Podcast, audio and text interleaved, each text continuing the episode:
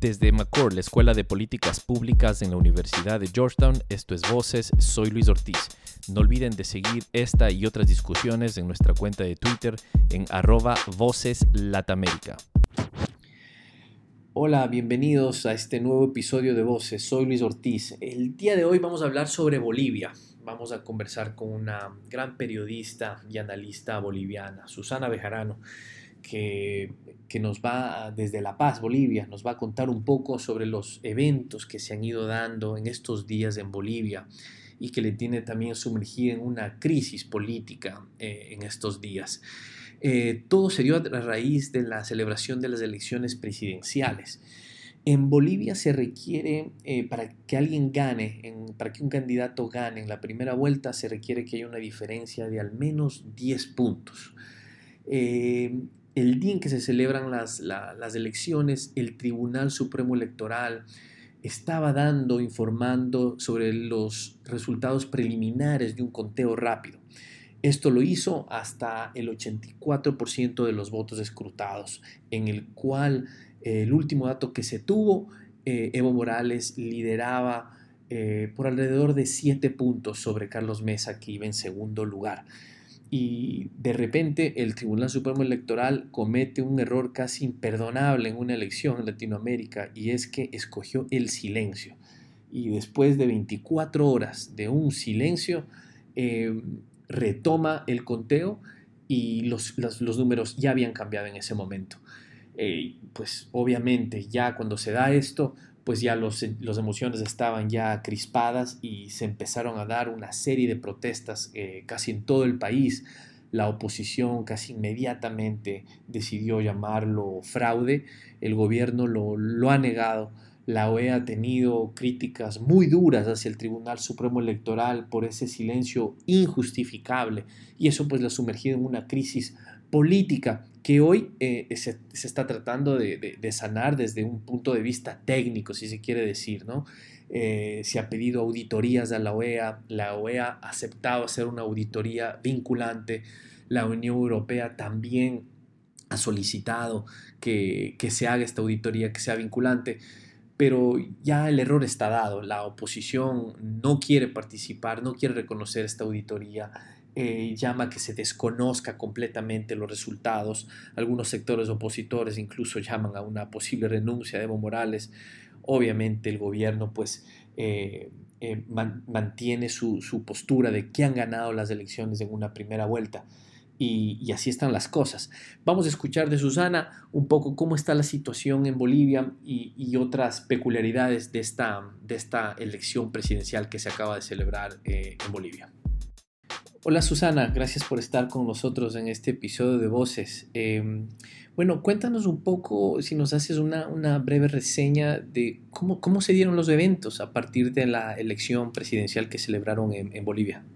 Bueno, esta era una elección complicada. Creo que nunca, nunca, hace muchos años en Bolivia no teníamos una elección tan complicada, una elección que Mm, ya desde las encuestas nos avisaba que iba a ser una elección justa, que Morales ganaba, pero que ganaba con, em, digamos, con una diferencia de votos casi la estrictamente necesaria para no ir a la, segunda vuelta, que era en principio la, intención de eh, Morales y el movimiento al socialismo. ¿no? Entonces, parecía que el voto estaba, la elección definida, ¿no? Definida, pero la sorpresa, una vez que sucedió el 20 de octubre, es que la distancia ha sido eh, lo suficiente, o sea, muy estrecha, ¿no? O sea, muy cabal, digamos.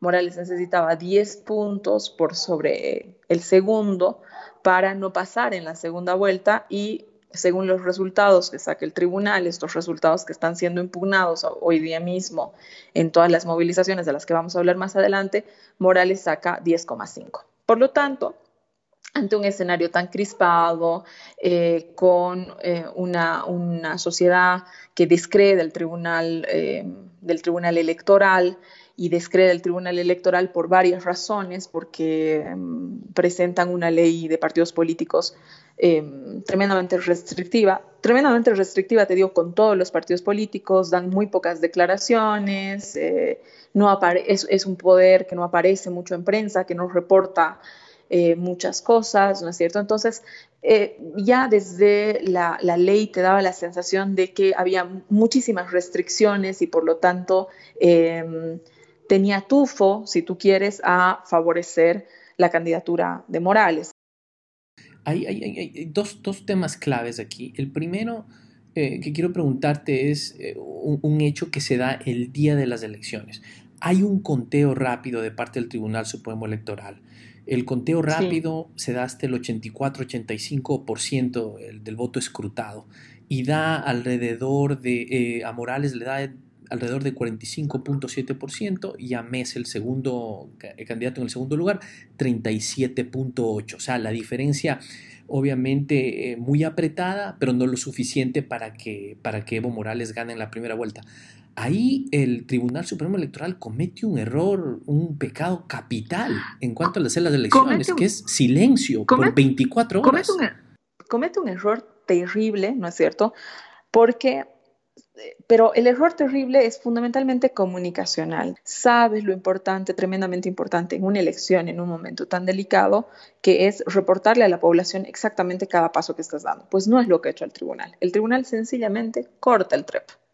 Listo. Y no, no existe al conteo rápido. Y no existe ninguna declaración de ninguno de los vocales, de absolutamente nadie, de la presidenta del tribunal, que te digan por qué están cortando el conteo rápido. Ahora, no es la primera vez ni la primera elección que en Bolivia se corta el conteo rápido al 80% de, del, voto, al 80% de, las actas que vienen recibiendo, ¿te das cuenta?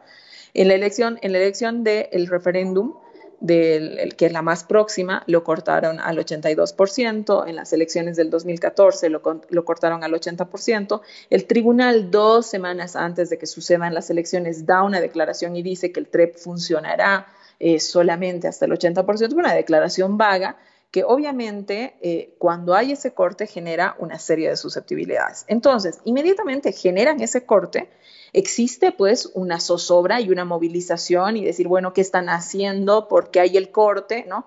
Más allá de que haya sido una cosa que recurrentemente haya pasado, ya te digo, en un momento tan complicado, con tanta crispación, con tanta susceptibilidad, sencillamente hay un silencio desde, desde el Tribunal Electoral. Entonces, ante el reclamo de las organizaciones políticas y, por supuesto, de los votantes, ¿no es cierto? El TREP comete otro error. No se para simplemente, sino que el próximo día, 24 horas después, continúa, ¿no es cierto? Entonces ahí eh, tú dices, bueno, ¿aquí qué ha pasado? ¿Por qué lo han cortado? Si esto tiene posibilidades de llegar hasta el 95%, que es donde llega finalmente, ¿no es cierto? ¿Por qué no han dado continuidad y solamente 24 horas después? Dos semanas después, mm, es que no al día siguiente, no 24 horas, bueno, 10 días después, para ser exactos, ¿no es cierto? Sale la presidenta del tribunal y dice, bueno, lo que pasa es que nosotros cortábamos hasta ese momento porque era donde regularmente lo cortaríamos y como hubo unas manifestaciones públicas, entonces decidimos volver a iniciar. Ahora, esto no es tan sencillo como lo que te estoy contando. Al intermedio, el vicepresidente del Tribunal Electoral, que es quien se hacía cargo, ¿no? esto lo conocemos por sus declaraciones posteriores, que es quien se hacía cargo del sistema, dice que al parecer al 83% entró mm, algún, otro, algún otro software que interrumpió eh, el, conteo. Que esto no quiere decir que hay un fraude, sino sencillamente se trata de una falla del sistema, ¿no? Y que tomaron la decisión los otros vocales al margen de él de parar el conteo justamente porque no sabían que era, eh, que era esta falla del sistema y que era lo que, lo que estaba pasando. Entonces el vicepresidente del tribunal agarra y dice, yo decido renunciar. Entonces tú te das cuenta que es un órgano que está con unas profundas desinteligencias, eh, hay, un, hay un problema eh, administrativo gordo, ¿no? Porque han habido varias renuncias de una presidenta del Tribunal de Santa Cruz, otra presidenta del Tribunal de Chuquisaca y otros dos funcionarios. Todos estos funcionarios que salen, que han salido del tribunal, todos te dicen que la elección está, eh, ¿cómo se llama? Está correctamente llevada, que no existe ningún problema de tipo eh, técnico en las elecciones, pero que sí hay problemas de tipo humano. Quisiera regresarme em, un poco atrás porque eh, esto, la legitimidad de algunas de las instituciones en, Bolivia, eh, hay la percepción que se han ido socavando eh, en los últimos años. Mm. Y al parecer el Tribunal Supremo Electoral también es víctima de aquello. O sea, ya esta no es la primera vez que, que hay críticas muy fuertes contra el Tribunal Supremo Electoral. mucha parte de la oposición dice que muchas de las instituciones que deberían ser manejadas de manera independiente, técnicamente, etcétera, han sido eh, cooptadas por el oficialismo. Eh, y esto, pues, al parecer ha sido un caldo de cultivo para hoy hablar de, una deslegitimización de, la institución como el Tribunal Supremo Electoral, ¿no? Mira, ¿qué es lo que sucede para el proceso de deslegitimación del Tribunal Supremo? Te lo voy a explicar muy cortito. Eh, el 21 de febrero hubo la votación del referéndum que dice que donde gana el no para la no repostulación de Morales. Entonces la Corte, el, Tribunal Judicial, ¿no? El Tribunal, el Tribunal Supremo Judicial, decide por otra vía habilitar a Evo Morales. Entonces, cuando hay esta convocatoria, bueno, eso ya lo sabes, ha generado todos los conflictos políticos que ha generado. Creo que el movimiento al socialismo al día de hoy sigue pagando esa factura, pero más allá, vamos a hablar de la institución Tribunal Electoral. Cuando sucede la presentación de las candidaturas, el Tribunal Electoral, en términos eh, formales y constitucionales y de tipo, de tipo legal, debe cumplir los fallos emanados por el Tribunal Supremo de Justicia. Es decir, no existe ningún poder, según nuestra constitución en Bolivia, que eh, pueda objetar ninguno de los fallos del Tribunal Supremo de Justicia. Entonces, ¿qué es lo que pasa en ese momento en el tribunal? En vez de salir, como te digo, es decir, tiene un problema de comunicación terrible. En vez de salir y decir, bueno, esto no es responsabilidad mía, sino de otro órgano, porque según constitución también el Tribunal Electoral en Bolivia lo único que hace es ejecutar las elecciones y nada más, y proclamar los resultados, y no tiene ninguna otra función constitucional se mete en una, en una camisa de once varas donde dice, bueno, nosotros vamos a hacer la consulta de qué pasa con el referéndum, qué no pasa con el referéndum, ¿no? Entonces la oposición empieza a presionar muchísimo a los vocales del tribunal. ¿Qué sucede con la presión de los vocales del tribunal en ese momento? Si había o no la inscripción de Morales, etcétera. Renuncia la que era la presidenta y renuncia el que era el vicepresidente de aquel entonces. Entonces, más queda todavía mucho mayor la sospecha de que la gente que estuviera eh, administrando el, órgano electoral fuera, digamos, gente que va a beneficiar de una u otra manera al movimiento al socialismo. Ahora, si tú lo miras en frío, porque los analistas estamos llamados a hacer eso, ¿no es cierto? El Tribunal Electoral no tenía otra opción más que cumplir el fallo del Tribunal Supremo, porque si no lo cumplía le significaba ir a la cárcel, es decir, eh, eh, estaban yendo contra una resolución que por constitución tú, eh, otro poder no puede, digamos, ¿no? Entonces, ahí me parece que sucede el primer gran episodio de la del proceso de, legitimación del Tribunal Supremo. Retomando el tema ahora en el punto en que estamos hoy. Loea salió y las primeras declaraciones de Loea fueron que una crítica fuerte al Tribunal Supremo Electoral por su silencio eh, frente a dar los resultados, el silencio de las 24 horas, que era injustificable y que le pedía que inmediatamente pues, se justifique. Han pasado algunos días, el, eh, se, se, habla de la OEA, que la OEA entre a hacer una auditoría del proceso electoral Cuéntanos en, qué punto está ese tema. Al parecer, el, candidato presidencial Mesa no acepta formar parte de la auditoría, a pesar de que esta, el gobierno ha pedido que sea vinculante. Eh, y esto al parecer va a tomar algunos días. Eh, eh, donde existe la primera observación de las elecciones, ¿no? La primera, en realidad, con un argumento de decir, bueno, aquí hay algo que no está bien en las elecciones. El primer informe que aparece que creo que le da un justificativo o un sustento, eh, o sea, que le, da un, lugar de donde agarrarse a toda la movilización que empieza a suceder desde el día de las elecciones, ¿no es cierto? Es precisamente el informe de la OEA. Entonces, si tú escuchas las primeras declaraciones de la oposición, están puestas donde la OEA ha dicho que estas elecciones eh, no están, hay, muchas sospechas de todo el procedimiento, que el procedimiento no ha sido bien llevado, etcétera, etcétera, ¿no?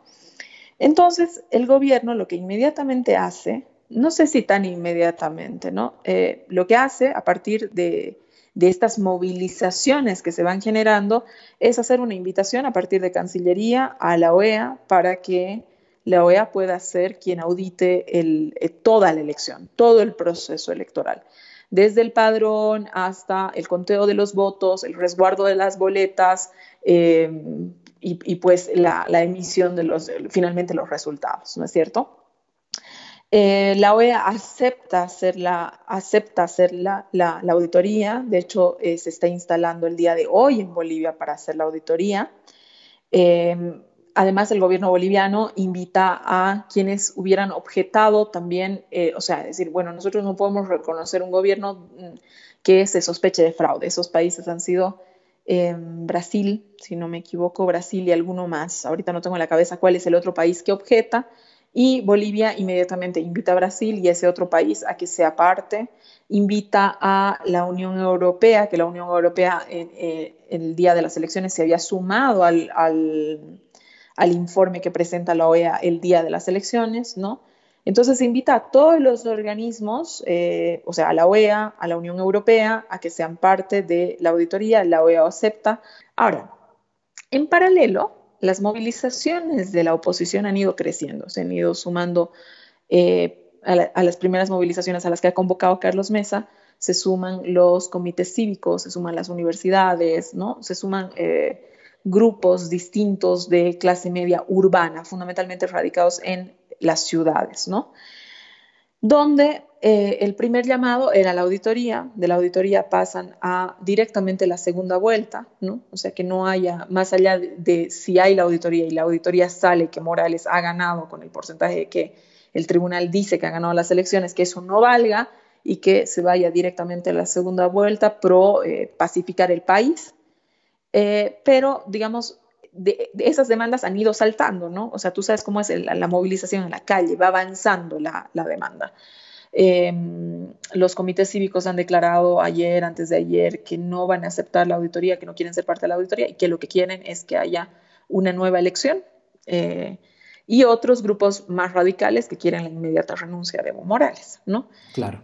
Oye, em, quería también preguntarte sobre este, este candidato presidencial, eh, corrígeme si lo pronuncio bien, eh, Chi Yung Chung, es un pastor presbiteriano. Eh, durante la campaña tenía una serie de, de, trinos y disparos que, y aquí voy a hacer un juicio de valor, pues son retrógrados, ¿no? hablar que los casos de, de, feminicidio son debido a que las mujeres se han portado mal, habla de, armar a las mujeres, eh, que, los, que los homosexuales necesitan terapia física. Eh, eh, en, fin, y en Latinoamérica tú puedes ver candidatos que tienen, pueden entender estas, estos mismos perfiles, pero lo que nos sorprende es que en Bolivia este candidato ha, llegado al tercer lugar, tiene casi 9% de los votos.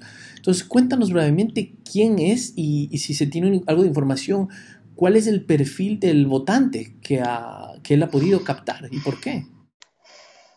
Bueno, tú ya lo has dicho muy bien, eh, él es un pastor presbiteriano que lidera eh, muchas de las eh, iglesias evangélicas acá en Bolivia. Además, es empresario, dueño de una universidad. El discurso es exactamente como tú lo, dices. Yo comparto tu valoración. aquí el, juicio de valor lo comparto.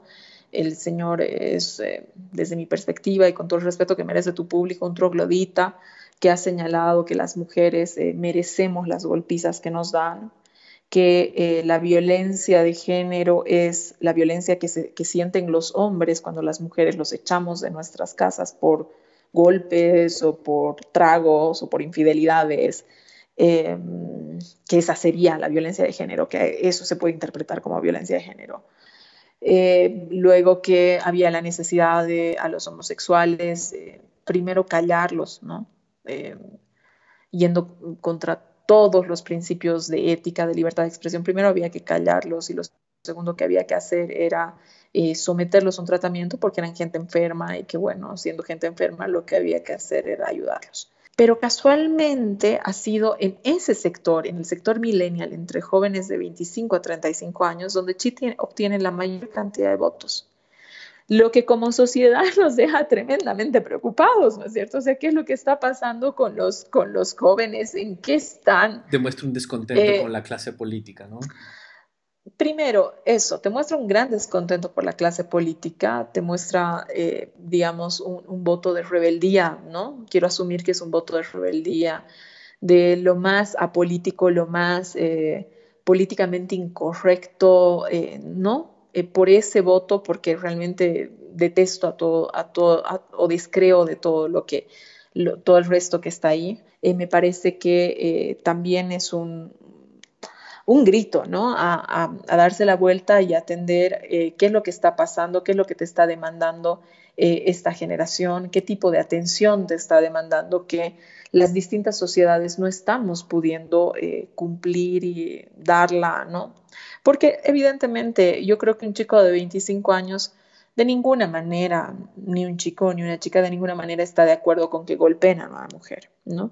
Sino que es un voto que reacciona a algo, ¿no? Claro. Susana, muchas gracias. Susana eh, Bejarano, desde La Paz. Estás en La Paz, ¿no? Estoy en La Paz. Desde La Paz, Bolivia. Muchas gracias, ¿ah? Mucha suerte para ti. A ti muchas gracias, Luis. Y este fue un episodio más de Voces. Gracias por seguirnos. No olviden de escribirnos en Twitter arroba Voces o visiten nuestra página web en www.voceslatinoamericanas.com. Gracias y hasta la próxima.